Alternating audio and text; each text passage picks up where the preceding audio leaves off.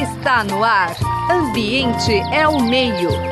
Uma conversa sobre as questões do nosso dia a dia. Ambiente é o meio. Olá, ouvintes da Rádio USP. O programa Ambiente é o Meio de hoje conversa com uma jovem pesquisadora né, sobre um tema bastante atual e relevante, que são que fatores afetam os estoques de carbono, ou seja, a quantidade de carbono no cerrado, né? um grande cerrado, uma referência brasileira. A nossa entrevistada é Ana Paula de Oliveira Risante, e o tema foi também fruto do seu mestrado na Exalc da USP. Boa tarde, Anne. É uma alegria. Oh, desculpe, gente, vou dar uma parada aqui, que a menina errou na digitação. Um, dois, três. Boa tarde, Ana Paula. É uma alegria grande tê-la aqui no Ambiente ao Meio e comece falando um pouquinho sobre a sua formação e sua trajetória profissional. Boa tarde, eu sou Ana Paula, sou natural de Brotas, tenho 33 anos, me formei na Exalc pelo curso de Gestão Ambiental em 2013, já emendei o um mestrado junto, assim, logo após, é, com a parte de Ecologia Aplicada, e em seguida, iniciei a faculdade, logo que eu terminei o mestrado, iniciei a faculdade de engenharia agronômica, porque para mim são, são duas questões que têm que andar atreladas, né? Meio ambiente e produção agrícola. O meu trabalho foi fruto do, do mestrado, como já disse, é, e a iniciativa é, da publicação do trabalho partiu do professor Ciro Abudig, meu orientador, que me deu um grande respaldo na pesquisa. Tivemos também bastante participação do professor Hilton Zarate do Couto, do Departamento de Ciências Florestais. Infelizmente, ele veio a falecer faz pouco tempo. Gostaria até de prestar uma homenagem para ele aí. E a professora, a, a pesquisadora Ana Paula Parker, da Embrapa, é, de Jaguariúna também teve grande participação nesse trabalho. Muito bem. Então vamos conversa, começar um pouquinho falando sobre o cerrado, né? esse desconhecido, né? embora tão presente. Por que, que ele é tão importante? Né? Qual é a sua dimensão quando eu considero o território brasileiro? Por que ele é tão importante? Comece falando um pouquinho sobre o cerrado. O cerrado ele ocupa uma área de 25% do, cerra, do, do território brasileiro, do território nacional. Ele é um bioma importante porque ele é muito rico em fisionomias, fitofisionomias. Ele tem fisionomias desde de campo mais limpo, mais espaçado, com vegetação mais espaçada, até uma vegetação de cerradão, que é uma vegetação mais fechada. O meu trabalho, ele, realiz... ele foi realizado num tipo de cerrado mediano a esses dois. É o cerrado estrito senso. Ele possui um pouco de características de campo limpo, mas ele se aproxima bastante de cerradão, com algumas espécies que também são características de Mata Atlântica.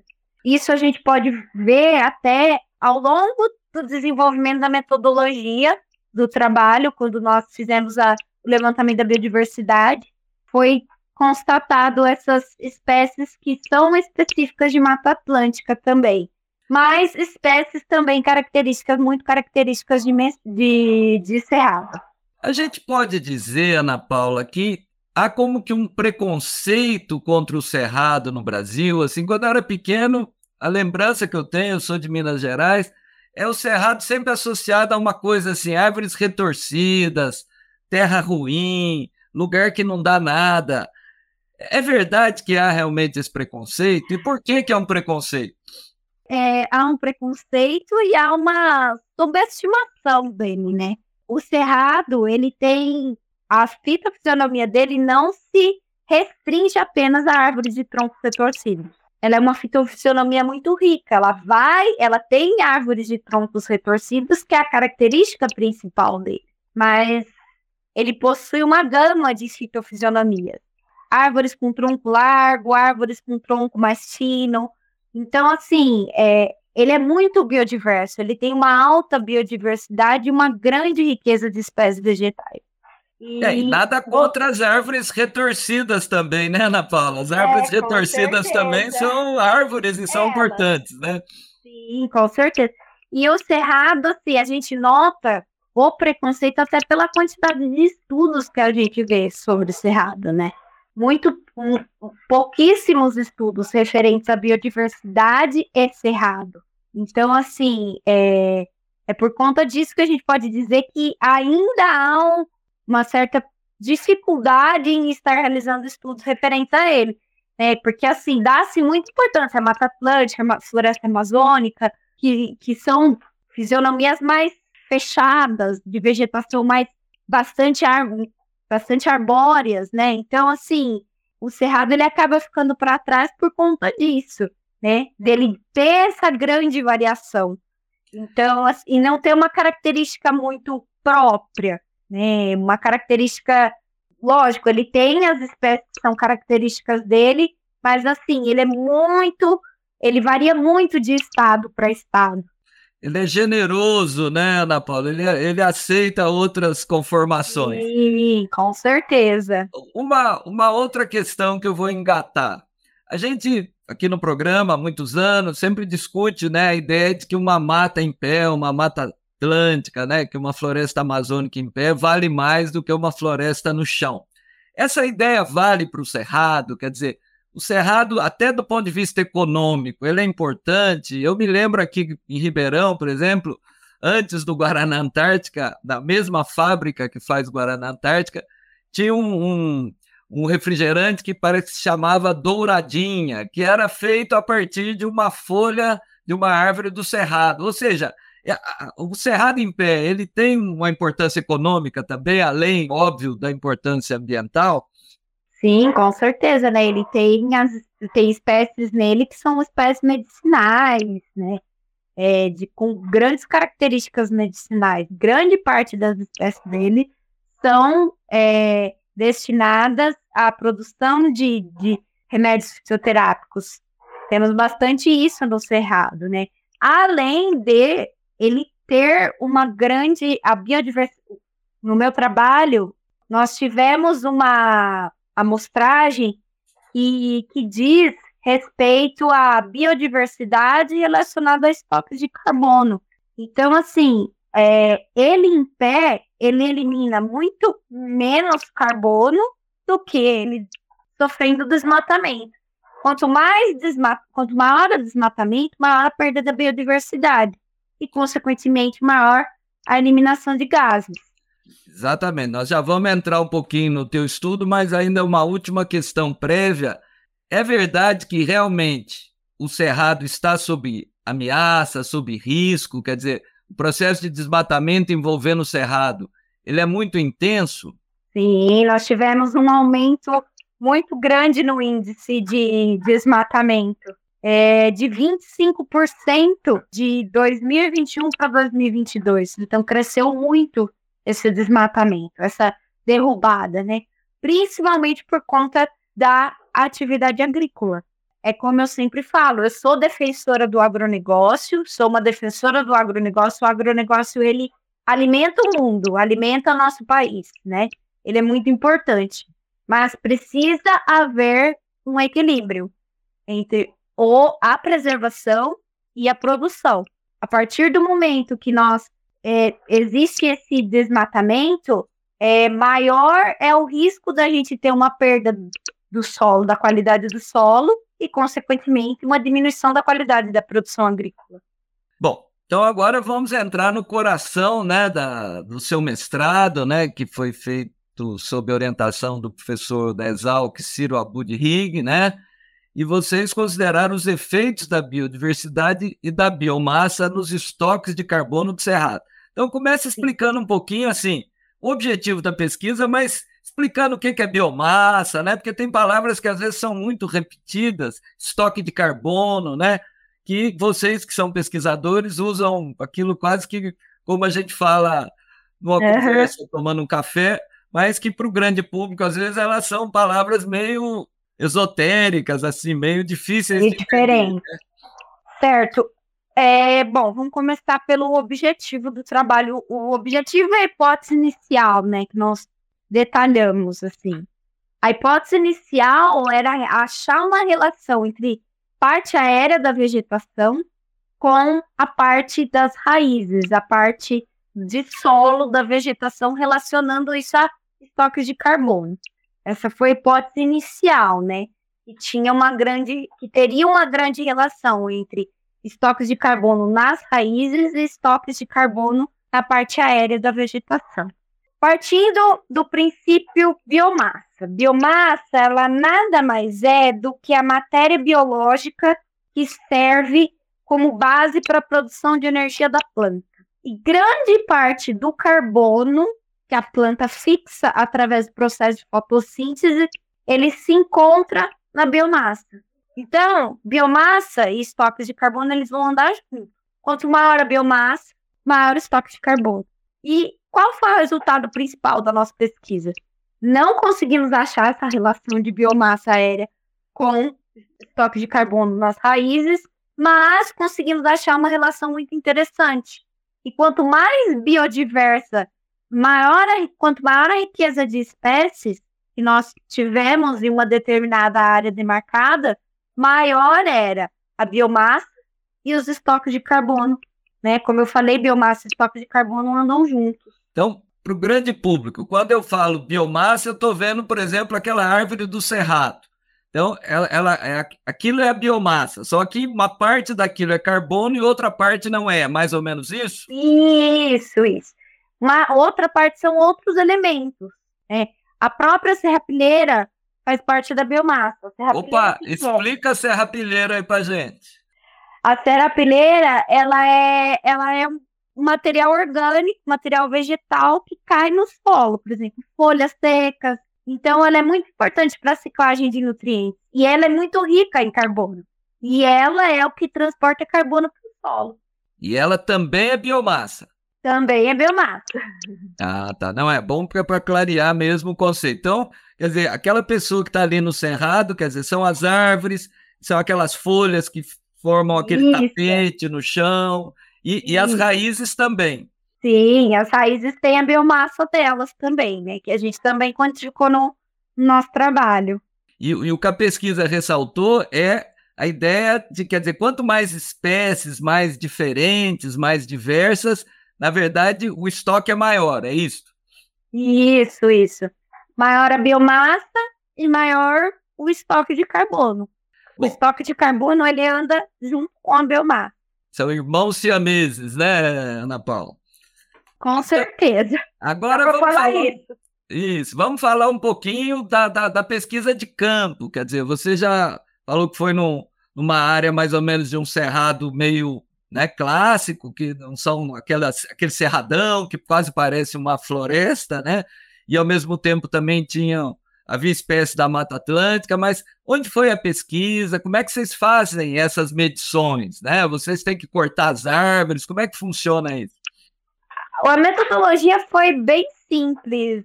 A pesquisa foi realizada numa área lá em Mogi Guaçu, no município de Martinho Prado Júnior, na Reserva Biológica de Mogi Guaçu.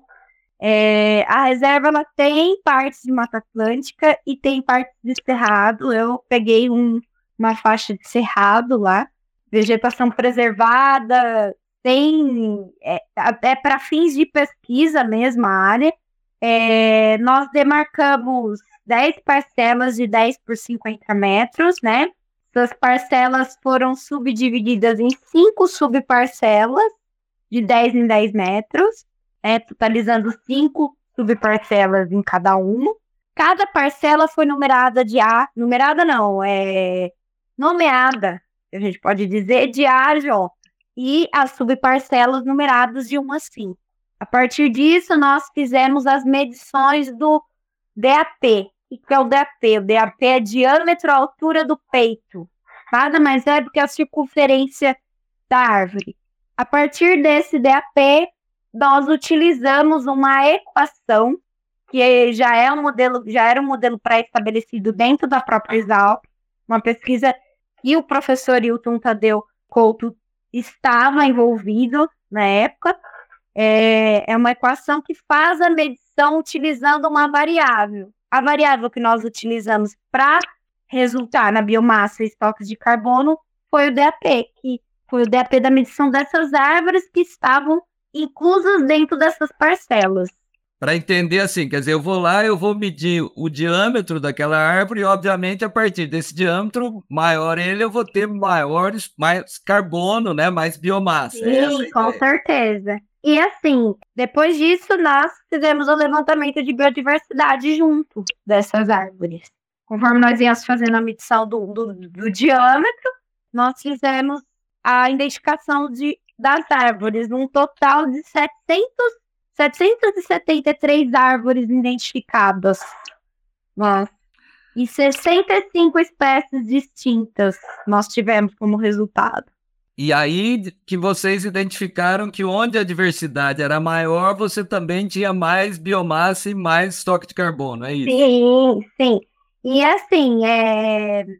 nós fizemos por, por medições estatísticas, relações estatísticas, utilizando o programa SAS, que é um programa de medição estatística, e a partir dele a gente fez as, as regressões lineares e onde a gente constatou uma grande relação, uma relação relevante entre biodiversidade, estoque de carbono e biomassa. O nosso é... tempo vai voando, Ana Paula, mas eu vou pedir para você destrinchar um pouquinho. É, primeiro, a, e a Pilheira? Como é que, que vocês trabalharam? Porque também vocês fizeram levantamentos, Sim. não é isso? Fizemos o levantamento da.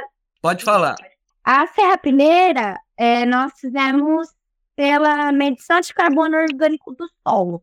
É, nós utilizamos também todas essas subparcelas, essas parcelas e subparcelas. Nós fizemos um levantamento é, por profundidade, 0,5, 5, 10, 10, 20, 20, 30, utilizando um trado holandês, né, para fazer as medições de solo, as amostragens. A partir dessas amostragens, nós utilizamos um método de laboratório que serve para calcular o carbono orgânico do solo e quando nós obtivemos os resultados de carbono orgânico do solo, foi constatado que a maior parte do carbono do solo está nas partes superficiais. Então, nas partes superficiais, e isso tem muito a ver com a serapileira. Então, o maior carbono estocado no solo estava nas partes superficiais que eram as camadas 0,5 e 5,10. E fala um pouquinho agora, sim, porque 773 árvores não é pouca coisa. Foi você não. no campo, tinha uma equipe de campo, as dificuldades para fazer esse trabalho de campo. A gente sabe que mestrado, o tempo voa, né? A coisa aperta, a bolsa acaba. A bolsa acaba e, assim, você tem dado até não poder mais para analisar e daí vai dando um nervoso mesmo. Assim, nós tivemos o apoio, o pessoal da, da reserva foi muito bacana com a gente, assim, foi um pessoal que, que ajudou muito a gente, deu, deu muito respaldo, a gente tinha o, o alojamento lá, que era onde a gente ficava durante a semana para estar tá realizando o trabalho. Nós tivemos o apoio de dois mateiros, então, o Sebíades e o seu Edson, e ajudaram muito a gente. Seu Edson foi o que identificou as espécies. Ele, de olhar, ele sabia o nome da espécie. Ele falava assim: essa aqui é angico, e daí ele falava o nome científico. E assim, foi um e o seu Alcebiades foi o que ajudou na parte mais braçal, né, que a gente fala. Abertura da mata, como a gente vinha, né, a gente era jovem na época, bem jovem na época também, é, não tinha conhecimento de como entrar na mata, né? Então a gente precisava de alguém mais experiente. Mas assim, e questão de dificuldade, é, o que a gente, o que eu mais senti foi por conta assim, até mesmo da bolsa, né? Porque às vezes não cobria tanto os custos, né? Mas assim, para os resultados, os resultados que nós tivemos e assim, é, o retorno que tudo isso deu para a gente foi muito grande, né? governo, é, não falando tanto de governo, mas assim, o trabalho de mestrado, ele é uma coisa muito complexa. Ele não é um simples trabalho que você fala assim, você chega na sua casa, chegou, acabou. Você vive ele intensamente em dois anos, muito intensamente. Então, assim, talvez assim necessitasse de um aumento no valor da bolsa, assim, por conta dos gastos que às vezes a gente acaba tendo. Lógico que a gente tem muitas pessoas que nos apoiam, é, que dão um respaldo, mas isso facilitaria muito também nossos trabalhos, né? Nossa pesquisa, nosso desenvolvimento da ciência. Com certeza. A boa notícia é que parece que o atual governo andou melhorando um pouco as bolsas, né? Mas tem a questão do tempo também, né, Ana Paula, que é uma questão crítica, muitas vezes os prazos, né, apertam. E assim, Ana Paula, agora já caminhando para o final, né, para o nosso programa, sempre tem uma preocupação com as políticas públicas, né, é muito legal esse teu relato, né, essa, esse respeito por aquele saber tradicional também, daqueles, dos mateiros, né, daquelas pessoas que muitas vezes não são valorizadas. Quer dizer, o que, que do ponto de vista de política pública, você encontrou também nessa, nessa reserva, quer dizer, do ponto de vista de degradação, quer dizer, por que, que a gente precisa preservar o Cerrado e, e, e quais seriam os melhores caminhos para essa preservação na sua experiência? Para trabalhar a parte de, de políticas públicas no que diz respeito à fiscalização, né? Precisava-se de uma fiscalização mais forte para que os, os grandes agricultores tivessem essa noção da importância da área de preservação permanente, da área de reserva legal. É, nós temos uma grande porcentagem de cerrado no centro-oeste do país, então, assim, é onde a agricultura é muito forte. Então, assim, deveria andar em, em conjunto, né? Os, os próprios agricultores deveriam receber assim um treinamento para eles entenderem a importância da preservação.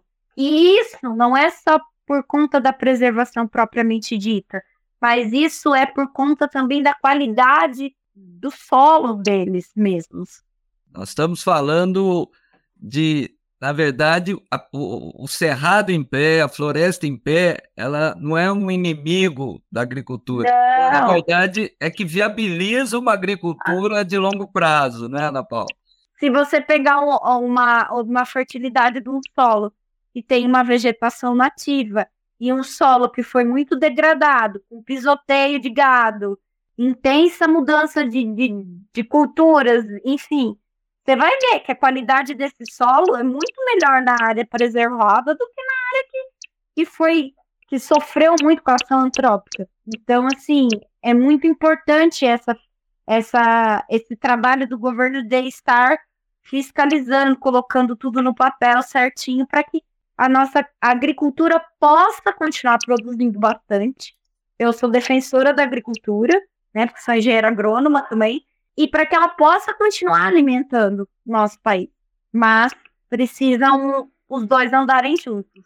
Muito bem. O programa Ambiente ao Meio de hoje conversou com Ana Paula de Oliveira Risante. Ana Paula é gestora ambiental, formada pela Exalc na USP, é também engenheira agrônoma, um mestrado sobre a, a ideia da importância né, do cerrado enquanto um estoque de carbono, quer dizer, a gente aí com aquecimento global, o cerrado com a sua capacidade, né, de não ser exigente dos solos, então ele ele tem, ele pode em qualquer lugar ele caminha, né? A Ana Paula mostrou muito essa capacidade do cerrado também de, de abrir os braços para outras outros biomas, né, que convivem ali numa de uma forma muito rica.